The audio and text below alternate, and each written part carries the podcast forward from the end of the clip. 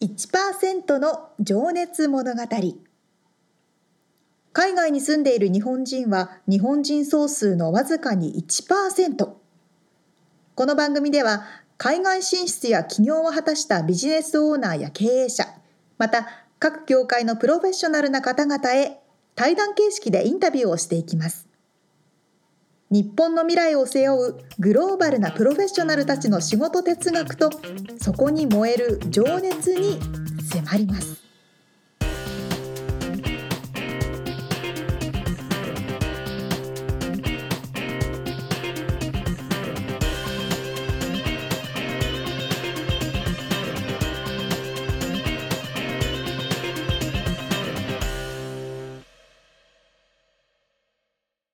こんにちはこんにちは。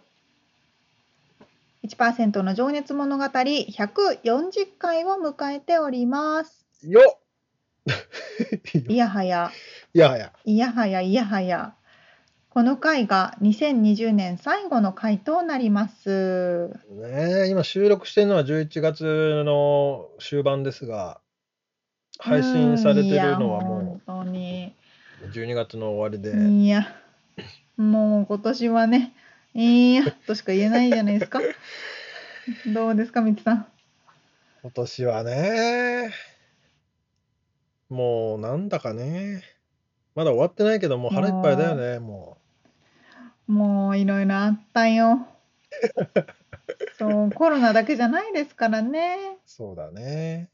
まそう日本はねオリンピックのこととかあったけれどもも。アメリカはねはい。暴動もあったし、そうそうコロナに始まり選挙黒人の暴動があり、山火事もあったうんしそうだね。大統領選挙でごたごたしてまだしているしうん、あの、だだ、だだこねっぷりがすごいよね。すごいです ね本当にねまあ、どうでしたか、沙織ちゃんは、今年は。あれ、まあれちょっと昨日まで2月だったよなっていうイメージなんですけどまあ、早かったのかななんかこどんうななんだにろ気がついたら11月っていう年は初めてですねううん。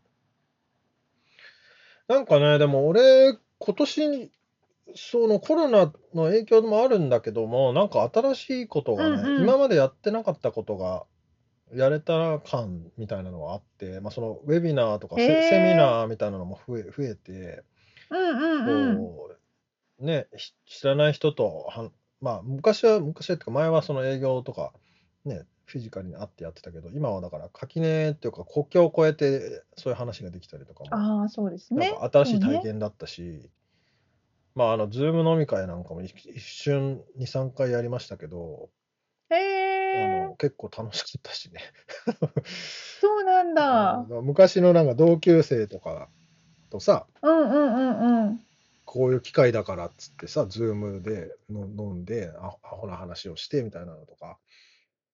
まあ多分、だからへーココロナがなかったらそんなことやんなかったしね。ああ確かにねうんそうそそうかも、そうかも。うん、本当ね、コロナがなかったら、この人との出会いはなかったなとかね。う。ああ、そんなのあきっったんとだ多いでしょうね、そういう人もあねあ、、逆うんにああ、ね。そうね。そうだよね。んで、そのあマッチングアプリとかでもね、海外の人とつながる人もめっちゃ増えたみたいだしね。そうそうそうそうう。んそうだと思いますけどね。まあ、僕的にはね、あとね、あれなんですよ、会社、086という会社が2016年の1月からはやってるんですけど、うん、これで丸5年経つんですね、今年が終わると。そっかそっか。 6、7、8、9、10だから。そう、それもね、なんかちょっと自分的には、あ、5年持ったかと思ってね、ちょっといや感ー、慨深い5年は節目ですね。うんそっまあまかだそうですね。まだ終わってないけどね。 ちょっとあれうだけどんうんうんうん。うんへえー。ただまあ、こんな年になったかっていうのもあるけど。でも確かにコロナが始まってからあの家族と毎日連絡を取るようになりましたええ毎日。そううんうんあのじいちゃんばあちゃんもね LINE をするようになって、えー、すごい。そうそう、母、父、母と、じいちゃんばあちゃん90と、私とで5人で毎朝起きたらおはようございますって、あ今日そのの健康チェックをしますみたいな。グループチャットになってて。グループチャッあトで。ーそう、毎日連絡を取るようになったから、へー楽しいね。でもっていうのはあるかな。うんそうそうそうそう。そっか、じゃあ親御さんもでも、いう嬉しいよね、そういうの、できて。うーん結構みんなね周りの人もこれを機に家族と話すようになったっていう人も増えてる気がしますうよ。ん確かに。あうちの、そう言われてみると、親はスマホを持ってなかったけど、すどうやら買ったらしくて、で、Facebook ので友達申請がね、1ヶ月前ぐらいありましたよね、うちのおかんから。かわいいさ それは確かに、そうなんなんだか新しいな。確かに確かにでも LINE はまだできないみたいな。 Facebook にみつさん更新してるからそうそうそう、一応ね、だからお母さんとしてもあこういうの更新してるんだ元気なのねっていうふうに思えるんじゃないですそかうそう。それを、そうなんです確かにねまあでも、いやーそんなね、うん年ですねまあだからそういう意味では、そのテクノロジーの発達も加速しただろうしね。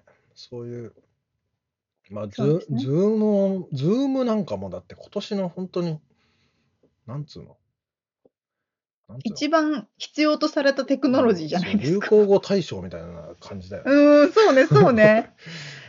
いや、ほんとそうですよ。そんな、確かに。皆さん、どんな年だったでしょうかもう、ね、もうね。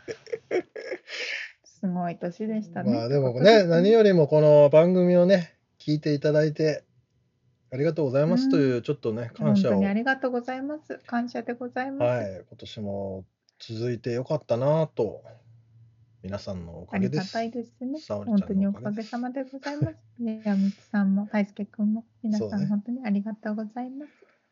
まあ、あ、そういえばさ、来年だからえそうですよ。 あのあれですよ。あの、テーマソング、テーマ曲が変わりますから。あの、無茶ぶりしたのを覚えてますかね忘れてたね、その顔は。忘れる能力があ忘りれありますからね、人間忘にれは。てない。忘れてないけど、忘れてないけど、なんかみんな忘れてないかなってちょっと願ってました。 子供か。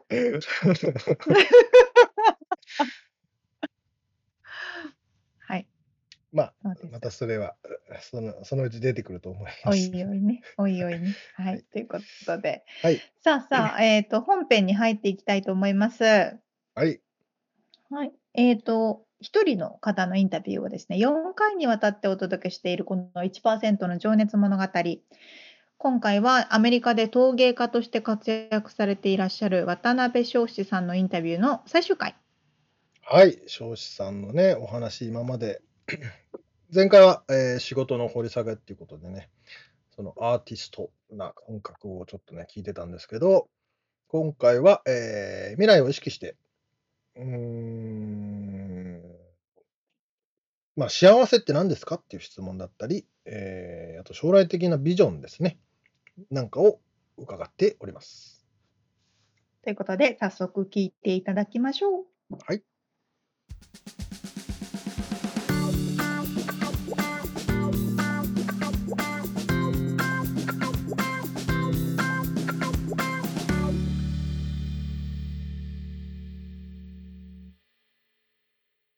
じゃあ、えー今からちょっと未来を意識してお話を伺っていきたいんですけれども、はい。まずね、これも皆さんにしている質問で、あなたにとっての幸せって何ですか幸せ。はい。えー、幸せ。幸せは、えー、うーん、幸せね。えーと、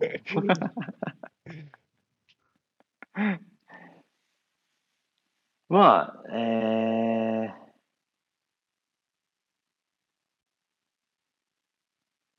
なんかいろいろありそうで、なんか全部、 いろいろあると言思葉いまですするねの。は難しいです か。まあ、いろいろありますよね。そうですね。じゃあ、例えばなんだろうな。まあ、し瞬間的な幸せとかね、まあ、あと長い目で見た時のとかでやっぱ違ってくると思うんですけど、あまあ、じゃあ、うん瞬間的な方でいあきままあすなんか、うん、なんかまあ普通になりますけど、やっぱ、うん、やっぱ、うん、なんだろう。えーかまあ家族を大切にしたいみたいなうん、感じはありますね。うん。うん。じゃあ、この家族とのこのつながりみたいなのうん。が幸せ。うん。うん、ちなみに、えーとあのご両親とかお姉ちゃん、お姉様はど日本にいらっしゃるんですかああ、日本、日本です。はい。うんでもまあ、僕、結婚してるんで、えー奥さんが、えっと、ああ、そっかそっか。妻が日本にいるんで、あそうなんですね。おうん、お、ええそっか。そうで、うん、そうなんですよ。だから、長距離も、まあね、うん、難しいとこもあるし、なんか、もうちょっと、うん、まあ、今までアメリカで一人で暮らしてきたのもあるし、うん、はい。すごく、うん、僕にとってその、えー妻と新しい家族うにん、なってうん、暮らしていくっていうのはすうごいん。チャレンジでもあるんですよ、今。うーん、今までにない作業っていうか、うあんの、作業って言ったらまあちょっとドライすぎるけど、うん、あのもうちょっとああったかいというかなんかもうちょっとね気持ちがある意味でうん。なんか、新しいことでもあるんで、なるほど、なるほど。うん、うあのまーんあ、よく考えたら、大人になってから、あんまりそういう家族と一緒に過ごしてはいないんで、ああ、ずっと一人暮らしが長かったってことですか。うん、まあ、ちょこちょこね、家族が、まあ、親に会いに行ったりとかはい。はしてたけど、まあ、それを一緒に生活するっていうことではないじゃないですか。うん、まあ、どっかで多分、なんか、あの、うーん、普通じゃ、普通って言ったら変ですけど、うん、なんか一般的なうん。幸せにも憧れがあるのかなとは最近思い始めて、ああ、なるほど、なるほど。だからサラリーマンって言ったことが頭に残ってるのかなと思っな て、るほどね。なんか、うん、うん、うんうん。で、そう、で、今は、だから妻と、うん、いい家族を築きたいなとは思ってるんですけど、うん。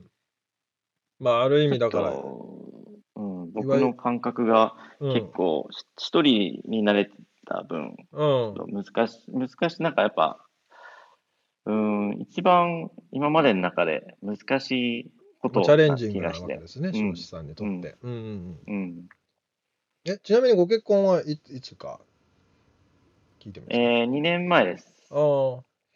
で、じゃあ、今はあの離れて暮らしているけど、今から一緒に暮らしていこうという準備していらいらっしゃるってことなんですかね。そうですね、えっと、と思ってたらコロナが、あえあーっとあって、ちょっと動きづらくなっちゃったんですけど、はい。そう、いずれは一緒に暮らしたいとは思ってるんですが、うんうん。うん。それはアメリカか日本かまあってでいうのもは早く、うん、そうですね。うん、アメリカか日本か。まあ日本の方がいいような気もするし、でも、まあアメリカもね、まあ、もうベースがあるからうん。なあとか、まあ自分のことを考えるとですね、うんなるほそうそううん。なるんですけど、家族はね、あの、二人で考えるとまたうんさらにもっと複雑になるから、うんうんうん。そうですね。だから、まあ、幸せっていう言葉で、その、この会話になったんで すけど、まあ、やっぱ、うんうまく、えーっと、うまく、このまま、えーも、もっとうまく、あの、うんなんか、仲良くうん。なって、えーうん仲良くって言ってもおかしいですけど、なんて言えばいいのかな、みた いな。もっとなんか、すごい、あの、なんだろう、えー近い関係をさらに近くして、はいすごく、うん、まあ家族ですよね。そうですね。うん。なるほどね。なったらいいなと思うんで、それが幸せだと思います。うん。 そうですよね。まあそれがだから頭に浮かぶことってことは。うんなるほど。うん。ありがとうございます。まあ、えー小さい幸せだと、やっぱ、あの、うん人と会うことが好きです、ああ。それはでもなんか一貫していらっしゃいますね、その辺は。うん。うん。まあ、寂しがり屋なのかもしれないですね。でも、いろんな人に出会えるんで、あ特にロス、この街がもう結構いろんな人に、いろんな人種にも出会えるし、はい。いや、本当ねいろんな職業にも出会えるし、うん。で、なんかこっちの人のスタイルって結構、あの、え、じゃあ誰々知ってるみたいな、あの、なんか、つながりうん。に、なんか、つなげようとするじゃないですか。はいはい。まあ、僕の周りはそうなんですよ。うん。で、だから、うん、それもなんか心地いいですうね。ん。なるほどね。うん、ねえでも本当にそれってまあその仕事がやっぱりひひこう自分と向き合うじゃないけど、まあ、ずっと一人でやってるわけなんでね、まうあ、んその仕事というかそのと特にその陶芸を作っている作品を作るってそういうことだと思うんですけどそれとやっぱりバランスを取るっていうこともあるんですかね。うん、ああ、あると思いますうね。ん、やっぱあ陶芸仲間と話すと、うん話長いんですよ、み んな。い や普段ひ誰とも話せないからみたいな。そう。話止まんなくな俺っちゃもう。そうなんじゃないかなとか思って、なんか思うんですけど、結構話長いんですよね。まあでも、それだけパショネットな人たちかもしれない。うだんけ、どそうですよね。うん。で、絶対面白いですからね、そういう方の話って。うん深いし。まあ、そう。うん、まあ、でもあれかもしれないね。ある意味止まんなくなっちゃうかもね。そうですかうん、そう、だから、人と会うのはやっぱ、うん新しい人と会って、いろんな話をするのとか、うんいろんなつながりが、また新しいつながりができたりすると、嬉しいですね。うん。ありがとうございます。じゃあね、ちょっと、あのこれもみんなに聞いてるんですけど、あの自分でみ未来を意識して、こう、まあ、自分への投資っていう意味合いも含めて、なんか習慣化してることとか、こう、自分で課してることとかってあったりしますえっと、まあ、あの、なんだろうな、えー結構もう一貫して大学にずっと、えー関わってるんですけど、はい。あの、その大学行って、うん大学院行って、で、また大学で働いてみたいな。はいはいはい。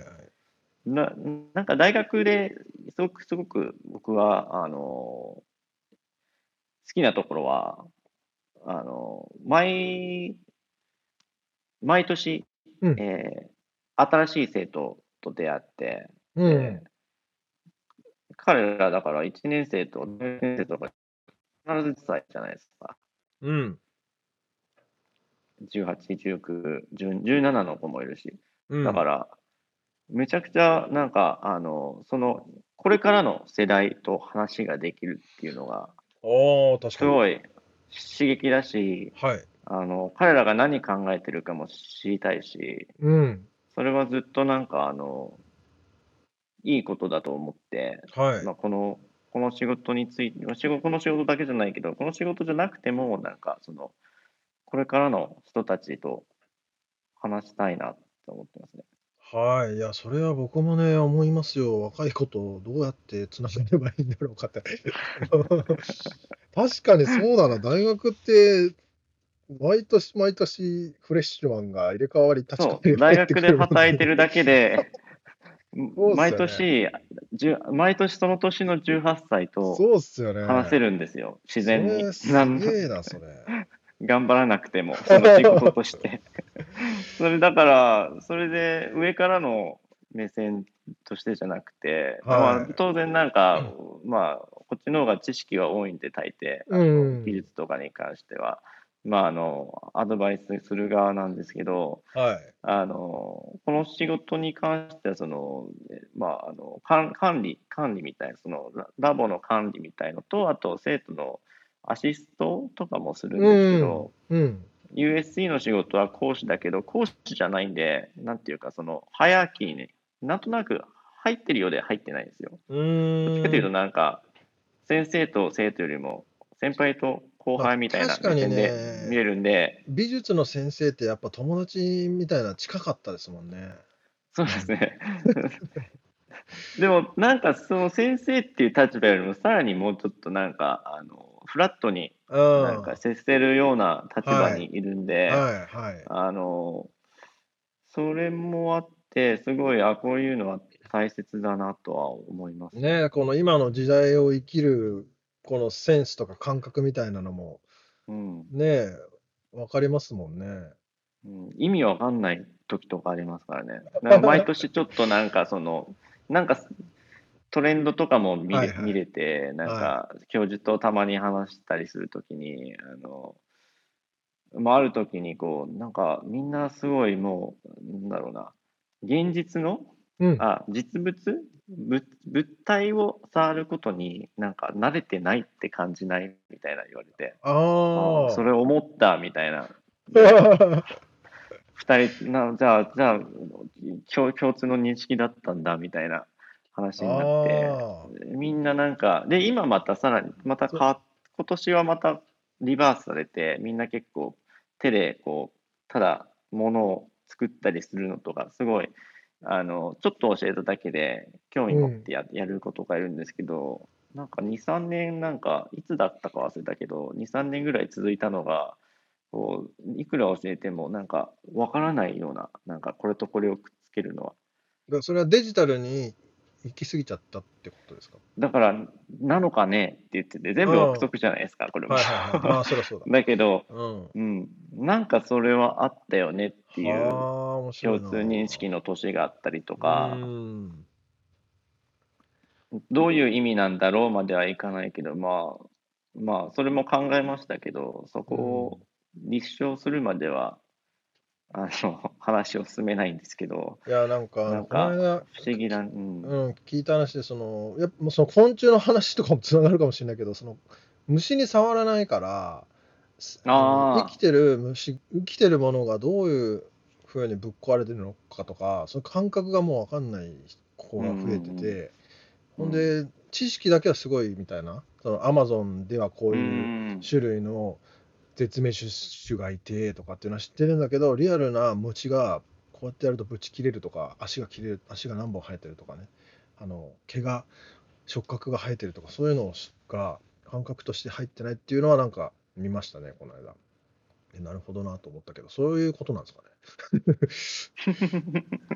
まあ、そうかもしれないですね。だから、だから理由はわからないけどわも、からないですねそういううんなんか、あの、なんだろうな、あの、なんかなと思ってたら、その、もうちょっと上の世代ですけど、教授は、なんか、その世代に対しての意見が共通してたなとか、っていうと年もあるし、でもまあ、とにかく、なんか、その、これからのね、その、18歳とかも、高校卒業したばっかの新しい大人っていうか、あのはいはい法律的にはそうじゃないじゃないですか。はいそういう人たちと、なんか、自由に話せる機会っていうのは、うんすごい大切なんじゃないかなと思って、ね確かにうーうんん、いやいいな大学って まあでもそれ、そう、だから、それ、そう考えたときに、あ、すごいなんかこれって恵まれてる立場なんじゃないかなと思って、うん、じゃないとやっぱ、同い年とかね、なんか気が合うし、そうそう、そう偏っちゃいますもんね、だって。うん、うん。いやーてか、年下の人と話すのってあんまりなくなっちゃうんじゃないかそうなんですよ。上か、上か同い年か、そう、それは本当なんみか意たいな識思っしててて、てそういう場を作らないとね、うん、 ないっすもん。いやー、面白いな。ちょっと時間が迫ってきたんで、次のすみませ ん。質問いきます。あのー今の、えー直近の目標や、えー挑戦したいこと、将来的なビジョンをちょっと伺っていいですかえー、将来的なビジョンと、えーで近い、近いまあゴ目ールですよ標とか。ね。え目標。目標。えーっと、まあ今、ちょっと目標としては、日本でもうちょっと仕事えをうん。広げたいなと思ってて。はい。んで、えー、まあそれが一番近い目標かな。それは、その個展とかもそうだし、そのレストランに食器を卸すとか、そういうことも含めそうですね。うんまあ、あの、全体的な活動として、うん。活動の場を広げたいってことですね、日本で。はい、あまうんりこだわこだわりというか、まあ、うん、こだわりはあるんだろうけど、その、一つのジャンルに、えーうん、とらわれないでこと限でっすね。てでは、うんや考えていなくて、なるほど、なるほど。うん、うん、うん。うん、で、なんだろうな、でもっと大きい目で見ると、 はい。うーん、そうですね、まあ、まあ、今やっぱひ広げたいのかな ヨ、ヨーロッパももうちょっと行きたいし。ああるけど、うん、そうですね。うん、なんかそのヨーロッパあとやっぱり違いってありましたアメリカと。まあ、例えば日本あとあ、やっぱ。り違いますね、うんだ。いぶ。どういう点、点というか、ところが。えー、まあ、もう、えー、そもそもの、えー、と人たちがの考え方とかが全く違うんで、うん。作風とかもやっぱ違うし、うん。まあ、基本、アメリカがどっちかというと、アートの面では、多分、えっと、一番変わってるんだと思うんですけど、変わってるっていうのはユニークだという意味。うん、まあ、モ、モダンアートを先行して作ったの、まあ、あうんうんうんうんの、先行したのがアメリカで、はい。どっちかというと、その、今までの歴史から、えーな、成り立っているのだけど、ど、どこかこう、歴史を否定して新しい価値観を作るような感覚があるんで、うん。うんと、それがすごくユニークだ、なんじゃないかなと思って、うんアメリなカるほど人の考え方で。まあ、いい、いい意味では、あの、斬新なものを何でも作っても、うんうんうん、結構受け入れられるし、はいはい。でも悪い意味では、なんとなく伝統をに、えー重きを置くのがちょっと薄い感じうん。まあそもそも歴史が短いですもんね、アメリカは。短いんですよね、うんうんだからこそ新しい価値観を自分たちの価値観を作ってそれうをん世界に広めなきゃいけなかったんじゃないかなと思うんですけど、うんうんうんうんまあ、力を得るためにねその、うんうんうんあのなるほど、なるほど。うんう、んだけ、ど、そう、だからヨ、ヨーロッパも日本もね、伝統深いですから、はい。向こうの陶器とか、まあ、当然モダンア、モダンアートは日本にもヨーロッパにももういっぱいあるけど、いろんいろんな人がやってますけど、やっぱり、うーんと、なんとなく全体的に見ると、もうちょっとコンサバティブというか、うん。えっと、うん、ちょっと古い、ふあ古く、古いんじゃなくて、なんだろうな。うーん、え、なんでこんなもんが売れるのみたいな。うん。あえ、なんでこんな、 こんなもんが売れんのみたいなものが、あ。うん。アメリカでは見れるけど、うん。やっぱりう。もうちょっと理屈で、こう、分解して、えっと、わかる。その理由の一部が、その技術とか伝統とかに、うん。えー、分かりやすくある気がしますね、ヨーロッなパるほも日本も。うん。確かにね。深みっていうのかな。なんかね、うん違いますもんね。うん。まあ、まあね、まあ、でも、うん、そうなんです。まあ、うん、まあ、どっちがいい悪いとかじゃはないかもしれないけど。そうですね。うんまあ、物語だってすごいなんか、うんあの、もう考え尽くされて、はあい。の出されたアイディアなんで、ん一見してみると、なんじゃこりゃっていう のがあってもはいそれを掘り下げるとすごいなんかうん後ろにロジックがあるんですけどうんなるほど。でも結局そういうわからないものってどこかでこう伝統を否定的にしてる部分があるような気がするんですよね。うんで、もそれが少んなんか大きいイメージで見ると当然そういうアーティストもいますけどヨーロッパと日本もうん。もうアメリカに比べて少ないような気がうしますね、っん。ていうのがなんか大きいイメージとしてうん。作風ヨーロッパの作風日本の作風アメリカの作風で若干違いが見える気がします。うーんでもね、それは本当にまあ歴史とかも関係あるだろうし、まあ、いろんなジャンルにおいて、なんかそういうの、やっぱシンクすることがありそうですね。うんうん。いや、でも本当になんか僕はアメリカに憧れてた時期がやっぱりあったりしたのは、やっぱりその新しいことをどんどん、なんか放り投げてくるみたいな、それをもうひたすら楽しむみたいな、こう遊びの天才に見えたんですよね。 まあそうですね。そうですよね。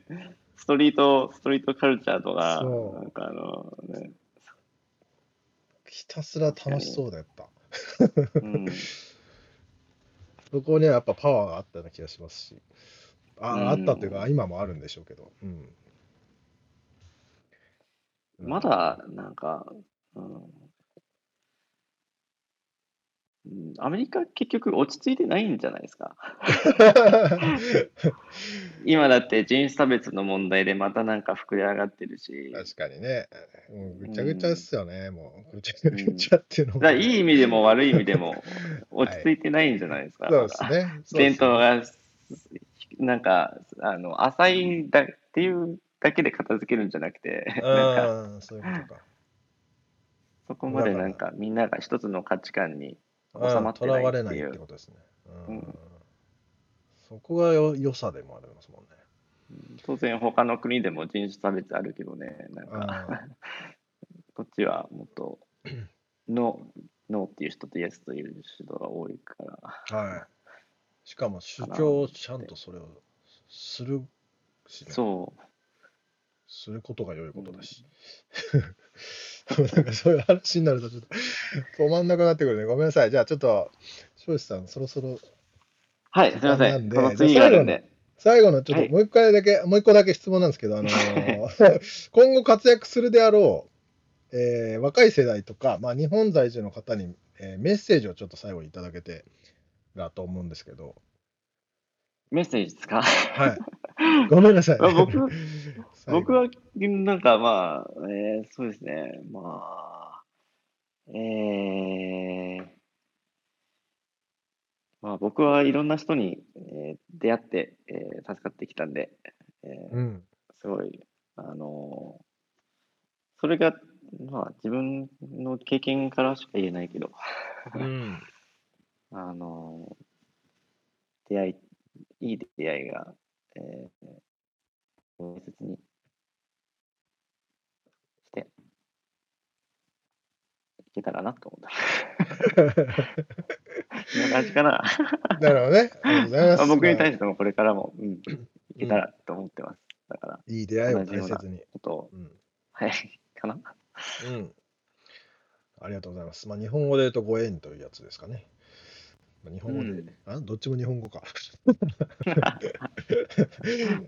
もしもかしたっとらちゃんとした、え感覚綺麗な日本語で言うとね、あ そうだね。ごちゃごごちゃごちゃしてない日本語。えーそうですね。じゃあすいません。えー今日はあー陶芸家で、えー、アンド尺八奏者でいらっしゃる、えーそしてまあ陶芸の講師でき教授でもいらっしゃる、えー渡辺彰子さんにお話を伺いました。彰子さんありがとうございました。ありがとうございます。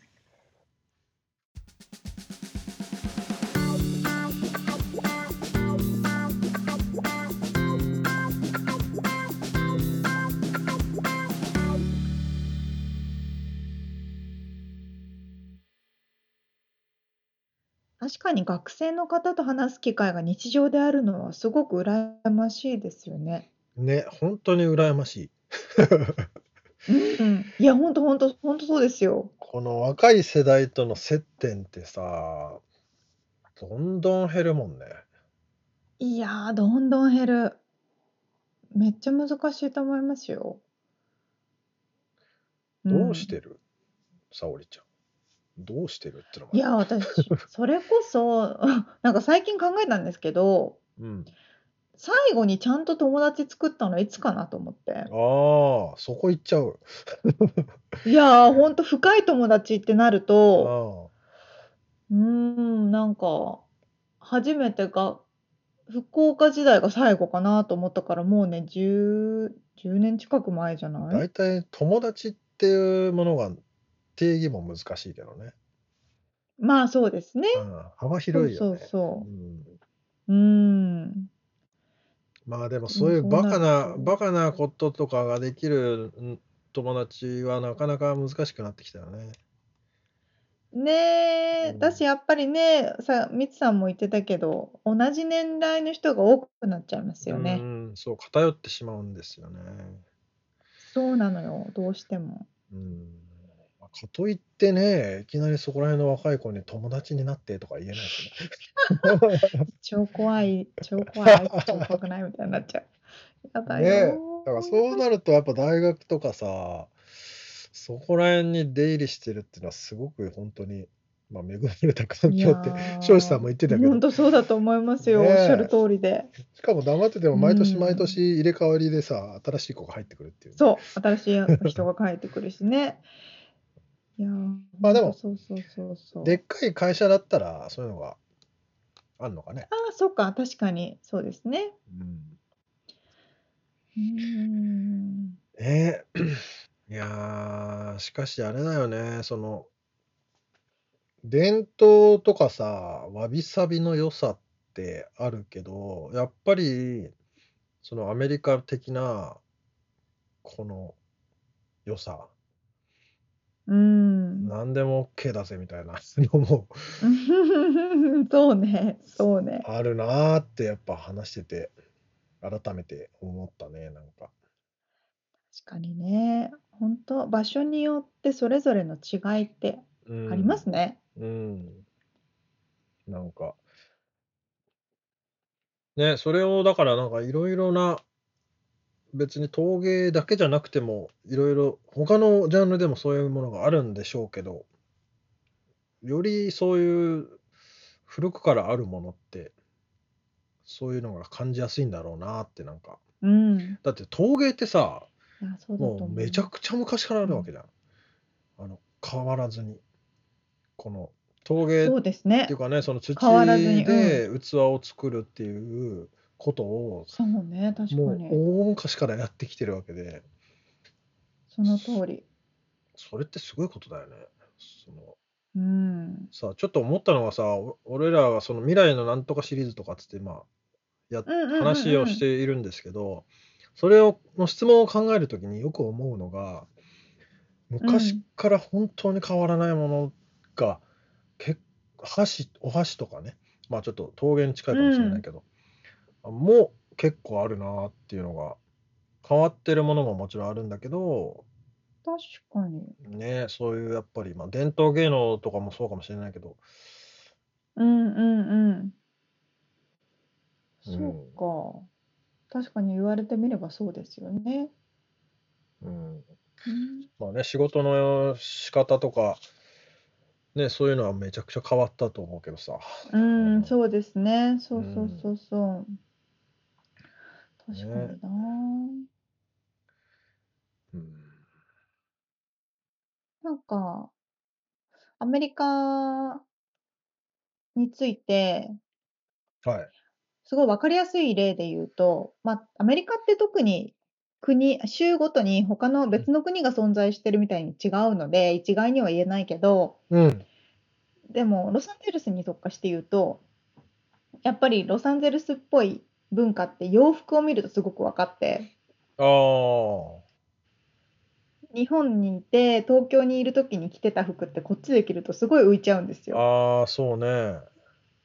そうカそうチそッうとしそたう。感じとか。そううわフォーマルな感じでうん。で浮いちゃう。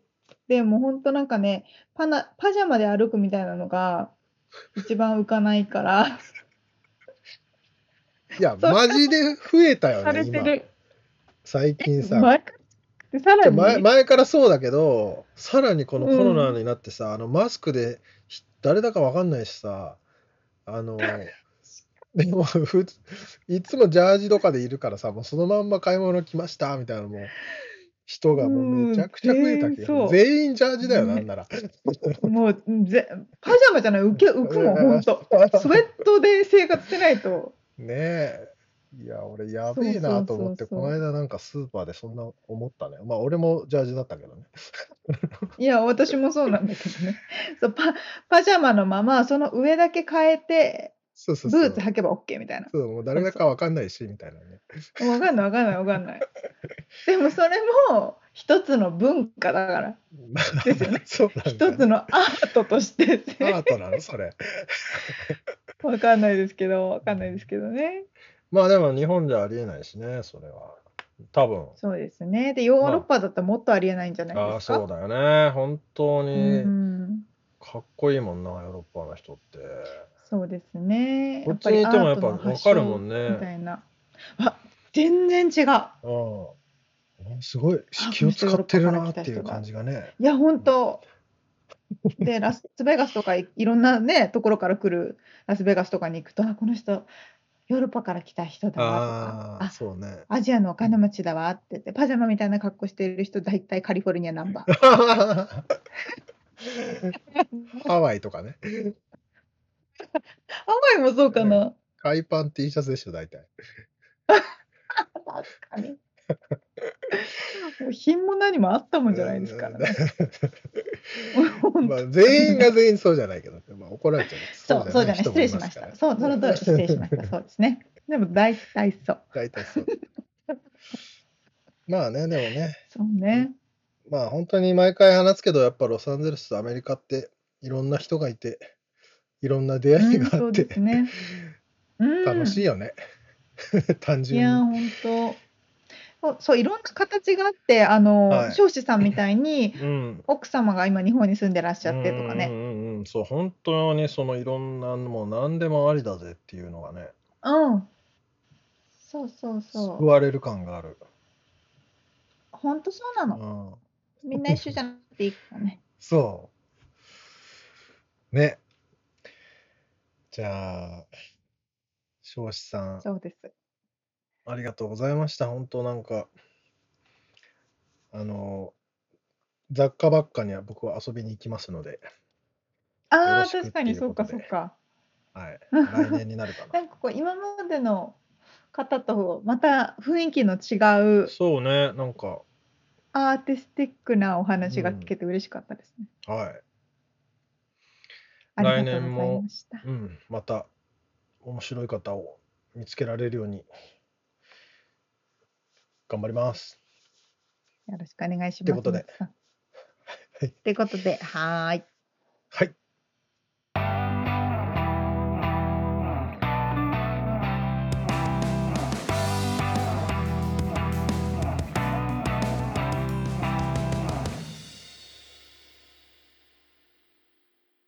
リアルアメリカ情報イエーイこのコーナーではロサンゼルスから最新のビジネス生活情報をお届けしてまいります。 !2020 年ラストのリアルアメリカ情報です。いや、ほんと、それね、後で気づいたんですよ。あとで。このテーマを考えて、これを最後にしようって思って、おうそしたらこれがこ今年を彩る最後のエピソードだと思って集大成だ。いやまさにですよまさにはあ、そのタイトルとは。 13という不吉な数字。 ちょっとねしたかったのそしたらまさかなんか集大成みたいな感じでこの年を彩るリアルアメリカ情報にちょっとなりそうです。ちなみに、あれだもんね。先週が13日の金曜日だもんね。あそうだそうでしたね。はい。いやーなんか本当にそういう年なんだなって思いましまた。あでもそういう意味ではそうかも な。なるほど。かもなって思った。もう消化しちゃいましょう2020年これでねと思って。そうだよね。うん。そうそう、そうなの。そうねあのー、ちょうどね、この前友達とこの話をしてて、あ、そうだってなったんですけど、はい。お気づきの方もいるかと思いますが、アメリカに来ると、まあアメリカだけじゃないかな。他の国もあると思うけど、ホテルの13階がないパターンってあ結りますね構あると思います。はいはいはい。で、そう言われてみればそうだなまあちとな思っみてにね。日本は4階がそうそうそうそう。それ同じ位置なのかな。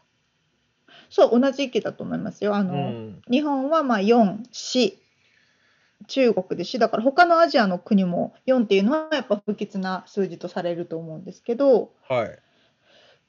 もう日本って多分13に比べたらそこまで気にしてないと思うんですよ。うーん。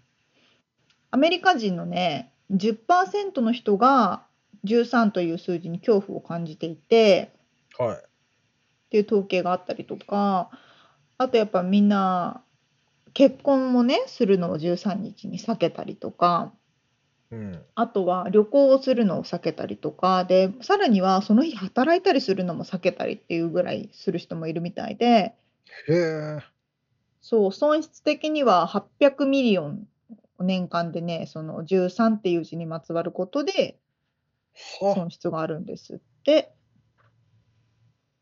えそんな何そにれ気にしてるのでね確かにと思ってえでもそうだよ道とかもそうじゃんって言われてあの地図をね見たんですよは皆さんもぜひ Google マップで見ていただきたいんですけれどもロサンゼルスの Google マップちょっと今みつさんにもねあの送りますよチャットでい。はこの今ねズームで会話をしてるんですけどい。くれるかな。ちょんちょん今ね送ってます。ロサンゼルスのダウンタウンというかアメリカは道をね番号でうん。と 1, 1ストリーフトァ2ースストリート、トストリート、セカンドストリートねサ。ンストうリんうんうん、そういうふうに結構こう道の数字で呼ぶことが多いんですけどまあ、1番地、2番地とかに、京都とかもそうなってるのかなああそうそうかも。何番通りみたでいなねロサンゼルスのダウンタウンも1からあるんですけど順番に数えてったのそのこと見ながら。はいはいはいは三四五六七ってあ十一ある十二ある十四あるあ十三ないってなってい。ほんとだ。道の通りでもそのピコブルバードっていうすごい大きな通りなんですけど名前を変えてるのあれ、なかったっけそうなかったっけと思って見たらやっぱなかったんですよっていうぐらい皆さんすごい13っていう数字を日本で思う4っていう数字のはるかによりもはるかにはるかにすごくね気にして使ってるんだと思う。そっかじゃあ、その13ストリートなんかは住みたくないって思っちゃうと、減っちゃうもんね、そこのアパートとか、家買う人が減るそとかうだとね。思いま。すよ。でもね普通にね13ストリートがあるところもあった。うん、ああそうなんだ。そうそうそう。でもやっぱり少ないみたいで、で、統計によると、なんかね、80%のホテルでアメリカのね、うん。 13階がないんですって。うーん。確かにな。でも、変えてとか言われたらめんどくさいしね。確かうに。で、何かあったとか言われたら、またそれはそれであー面倒くさいし。え、ちなみにその13という数字はどこから来ているんでしたっけそうそう。ジェイソンそしれかなん出てでこいすんだけれども、そう、なんか13の金曜日、ジェイソンみたいな、そういうイメージがあるんですけど、うん、あの、ヒストリーチャンネルでね、ちょっと見てみましたと。はそしたら、なんか、太古の時代、い。うん。まあメソポタミアの時代かなうん。 12というのがパーフェクトなナンバーというふうにその太古の世代は言われてたんですっああ、て。はあはで確かに考えてみるとね12月うん。月は12まである時間も12時まで、確かに。で昔々に決まったその12っていううちでいろんなものがもう作られてるわけじゃないですかうん。だから12っていうのはすごくパーフェクトな数字だとされているだからそこから1個外れた13っていうのが怪しい数字みたいななるほどね。風に思われて半端たといか。はあはあそうそうそうそう外れちゃったみたいなへえ。であとはやっぱり宗教みたいなものも関わってきていてうん。バイブルあの聖書によるとですねうん。えっと夜最夜の晩餐何の晩餐なのかわかんないけど夜最の後の晩晩餐の餐。最後の晩餐なのかななんかまあご飯会食かなんかの時にはいはい。一人一人ゲストが訪れるわけですよ。うん。でそのゲストが訪れて13番目に訪れたゲストの人がえジーザスを裏切った人とかねなるほど。ーんそういうの。があってその13っていう字にいう数字にはすごく皆さん敏感なんですってう。ーんなんか俺どっちかというとね、666の方がね、こう怖怖いというか、何そ悪れ魔の悪魔の数字って言われてるけど、え知らないそう。666って、そっちの方が、あ、やべえとか思うけど、やべえっつうかなんつうか、 あの怖いとか思ったりする。うーんナンバー・オブ・ザ・ビースト。うん、なんてビーストの野獣のナンバーって言われるんですね。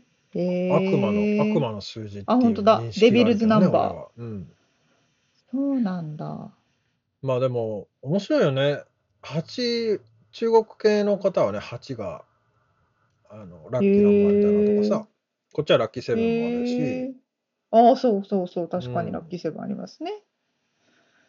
あとなん確だろかうにね、確かに。まあ、日本の42とかもさ、嫌な番号だったよね。うん、49とかもそうじゃないです か。ああ、そうね。苦しいね。うん、うん、うん、そうそうそうそう。ちなみ確かにそに、の。僕の会社名086って言うんですけど、全部数字なんですよ。0869。 0869、うん、そう、そうだ。そうなんです。なんなんかで数字って面白いよね。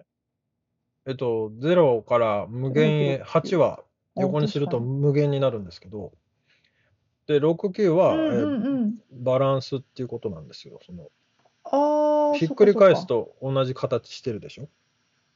そうですね。うんで、その69を、0869を書いて086と呼ばせるという会社ななんでるすけど、ほど、なるほど。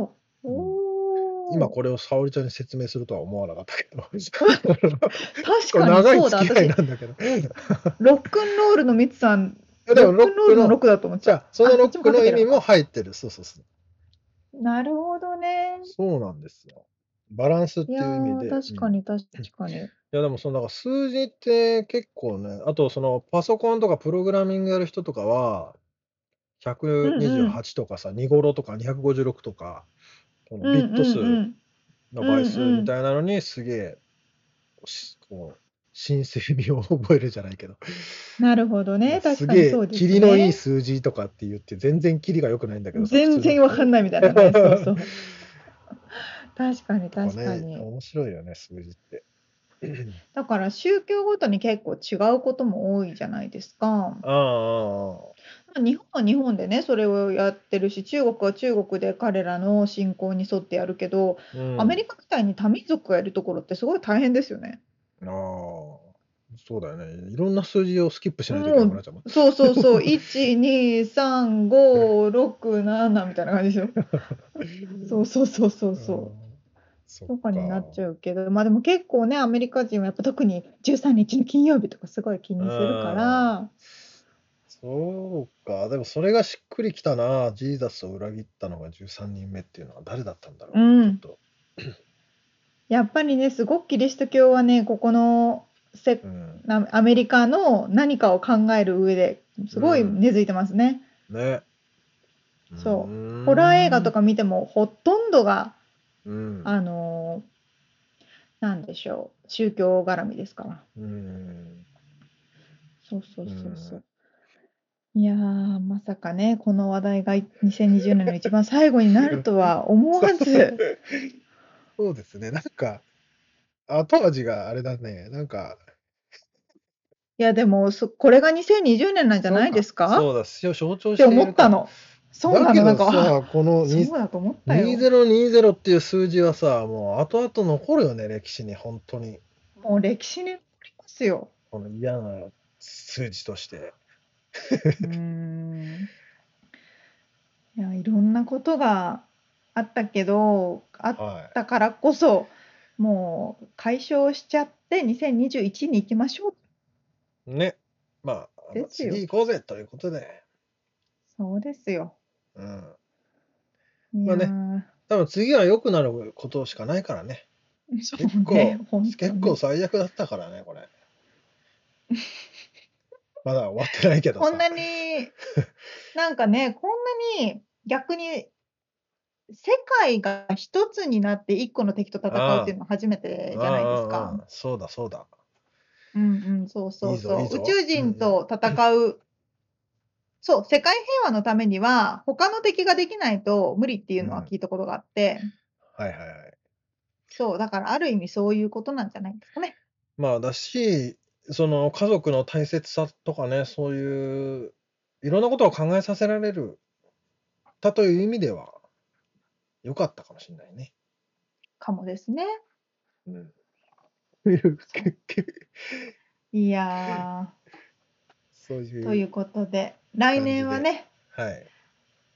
ちょっと明るい話題を、ローラースケートみたいな話題をもっとね、あおあ届けできるようにしましょあう。あいいね。それも本当アメリカっぽいよね。ローラースケートでか飛ぶっていうの は。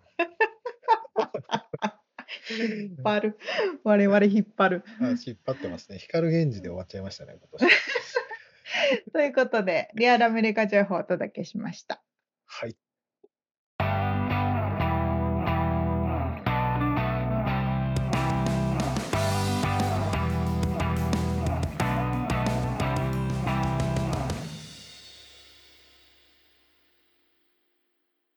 さあさあ、締めのコーナーです。2020年最後のエピソードでございます。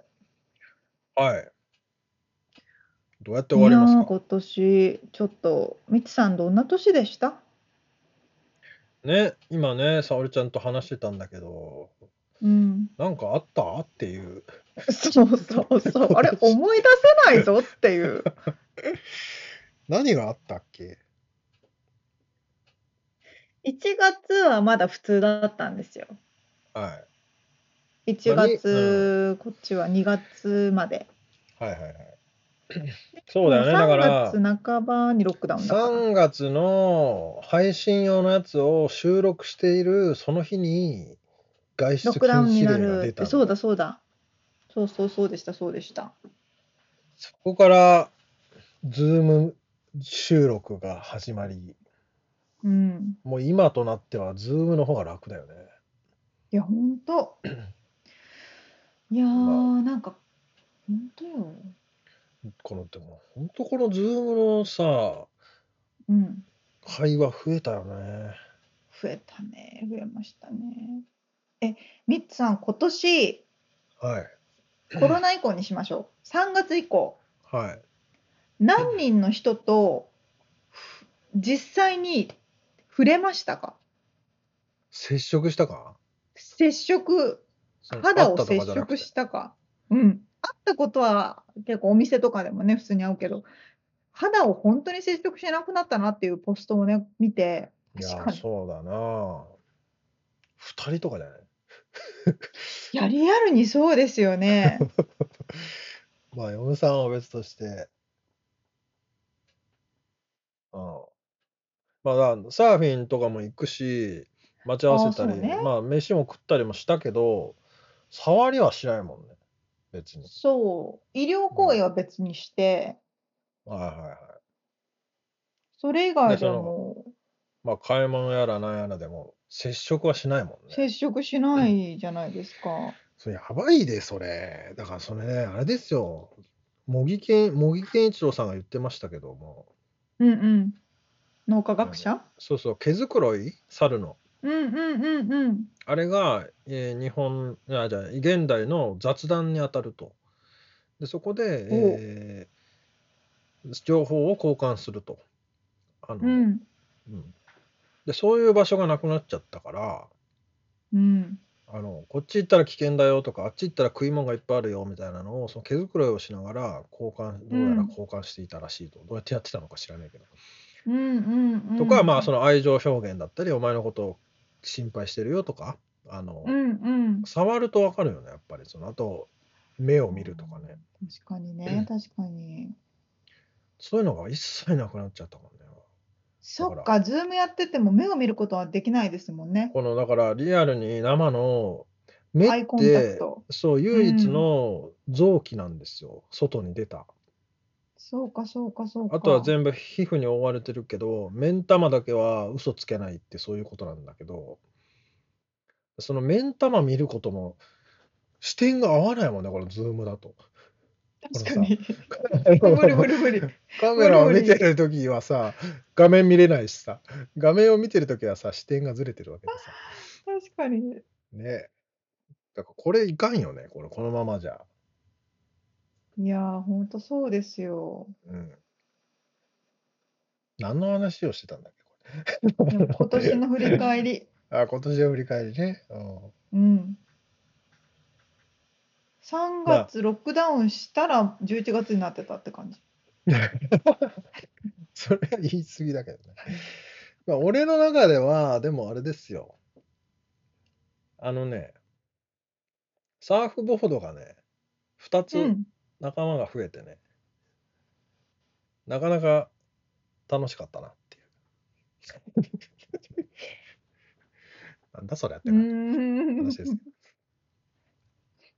そうか、でも、サーファーの人たちはあんまり変わんないですよね。いや、そう、本当にね、これはね、会う会う人にもいろいろ言われるけど、サーフィンって本当にあの影響されない、一う番んスポーツ人と離れてるし、ですよねそうそうそうだからね、全然そこは、さすがにビーチ一回入るなって言われた時はきつかったけど、ありましたね。うん、一瞬だけだったけど。そう、まあ、それ以外はあの助かってますよ。そうですね。いや、それこそ私が、今はやってないけど、前はすごく好きでやってたラテンダンス。はいはい。あーあれって人と人が手と手を握り合って、お互いをこう社交ダンスみたいな感じだから、うんお互いをなんかハグし合いながうらん密室で踊るっていうダンス。 最悪だよね。何年後にできるんでしょ顔うってというね、顔をこうここまで近づけてね。そうそうそう近づけてもうす、うんなんか100人ぐらいがちっちゃいところにいて踊るって いういやでもさ、やりたいよね、そういうことも。うん本当ですよねおかしい よ。おかしいよって言っちゃってもね。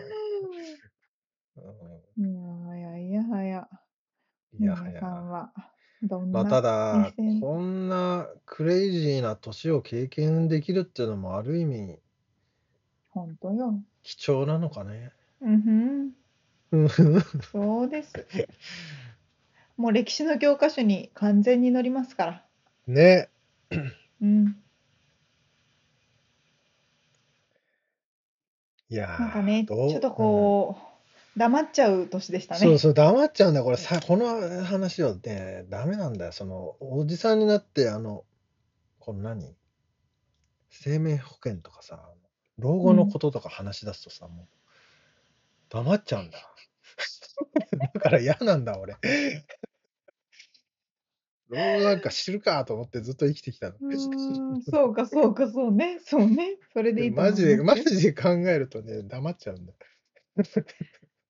いやはや、いやはやですね。うんさあどうしようか光源氏の話して終わる最後はそうね、そうしましょう。じゃあかど誰が一番好きだった光源氏の中でえっ、と、すみません、光源氏がわかりません。え私、ほん、カー君っ誰かてわいかんうないんだ方は、カー君っていうカー君知ら方ないのだけはわかります。うん。ー、あそう諸星くんがカー君なんですけど、諸星和也さんですよね。えーっと、いつやだっけあれいや、和也じゃないと思うぞ。諸星和美だよ、和美。あ、和美さんですね。はい。はい。まあ、俺も今出てこねえな。内海くん、山本くん、えへー、ー赤坂、あ赤坂あれちょっと俺もおぼろげですな。怒られますね、うんうんうんこれ、光源氏ファンにね。あれ、どういう、何の歌が一番有名なんですかえー、ガラスの10代。 ガラスの10代は違うな。それはキンキキッズだ。そんな歌 あんのガラスの少年時代を。ああ、そう、近いけ どね。ガラス。そうかそうかあれ、どういう歌だったかな忘れちゃったな、も覚えてないじゃん、みっちゃんも。なんだ よ。う。うん、まあ、ローラースケート履いたら思い出すと思うわ、多 分。そうか、そうでしたねじ。ゃあ俺はサンタクロースにローラースケートをお願いして、うん。えー来たら困っちゃうでし ょ。このちゃんとひで肘当てと膝当てもお願いしてくださいねそ。うそうね、そうだね。そう。骨折れたら仕事できなくなっちゃいますからね。そうそうそうそう、そうです。はい。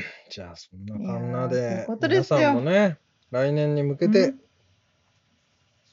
前向きに、そうですね。はい。どうやっていこやいやれ締めたらいいんだ、これ。とりあえず、じゃあ、御礼を申し上げて締めましょうかね。うん。でもはい。本当に、 2020年、本当、うん。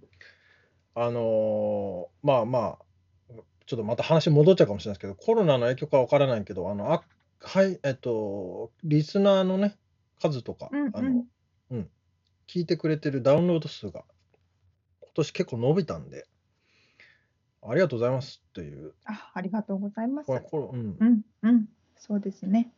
また引き続きね、頑張っていきたいと思いますので、思います。はい。よ応援のほどよろしくお願いしますと。ろしくお願いします。ということで、はい、えー今年1年聞いてくださってありがとうございました。ありがとうございます。それではまた2021年、来年お会いしまし ょえっと、なんだったっけ明けましておめでとうございますじゃなくて、う。待って待って待って今 何年もお世話になりましたかあ、らね。良いお年を良いいおや、年よいを。よ、あ、それそれ。 えー、もうせっかく 決まったと思ったのに。ということで皆さん、良いお年をお迎えください。よいしょじゃあね。